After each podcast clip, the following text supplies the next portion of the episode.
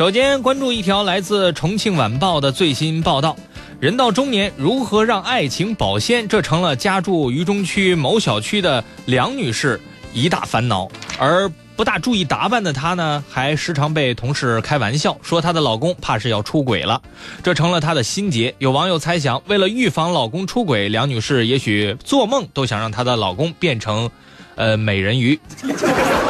然而梦醒之后还是要面对现实，如何才能检验老公对自己的忠诚度呢？是否忠诚呢？为了试探多金丈夫的忠诚度，梁女士就用丈夫的手机微信搜索附近的人，添加了一名美女来考验丈夫。这种测试方法被广大网友评为人气最高的吃饱了撑的绝招。多少个家庭的女主人就这样成了老公现任的媒婆。事后，老公蔡先生发现了这个新加的微信好友，一看是女的，蔡先生就觉得应该批判的聊一聊。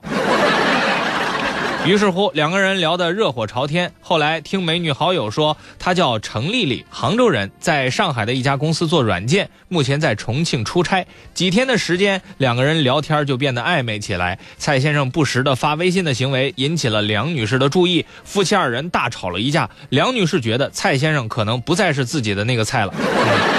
可是蔡先生还是我行我素，直到后来该美女推荐了一个稳赚不赔的境外赌博网站，蔡先生才找到妻子梁女士商量。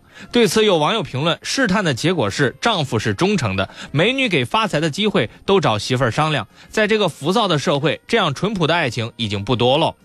总之，后来夫妻二人商量之后，终于努力的被人骗走了一百四十万元。后来两人报警了，而利用美女头像骗人的犯罪团伙终于被抓捕归案。对此，有网友表示：“越漂亮的女人越会骗人，你们平时不看《倚天屠龙记》吗？更何况她们也许都不是女人。听到这样的新闻，该怎么形容你们的智商呢？那就是僵尸扒开了你的脑壳，失望的走了。旁边的屎壳郎眼睛一亮。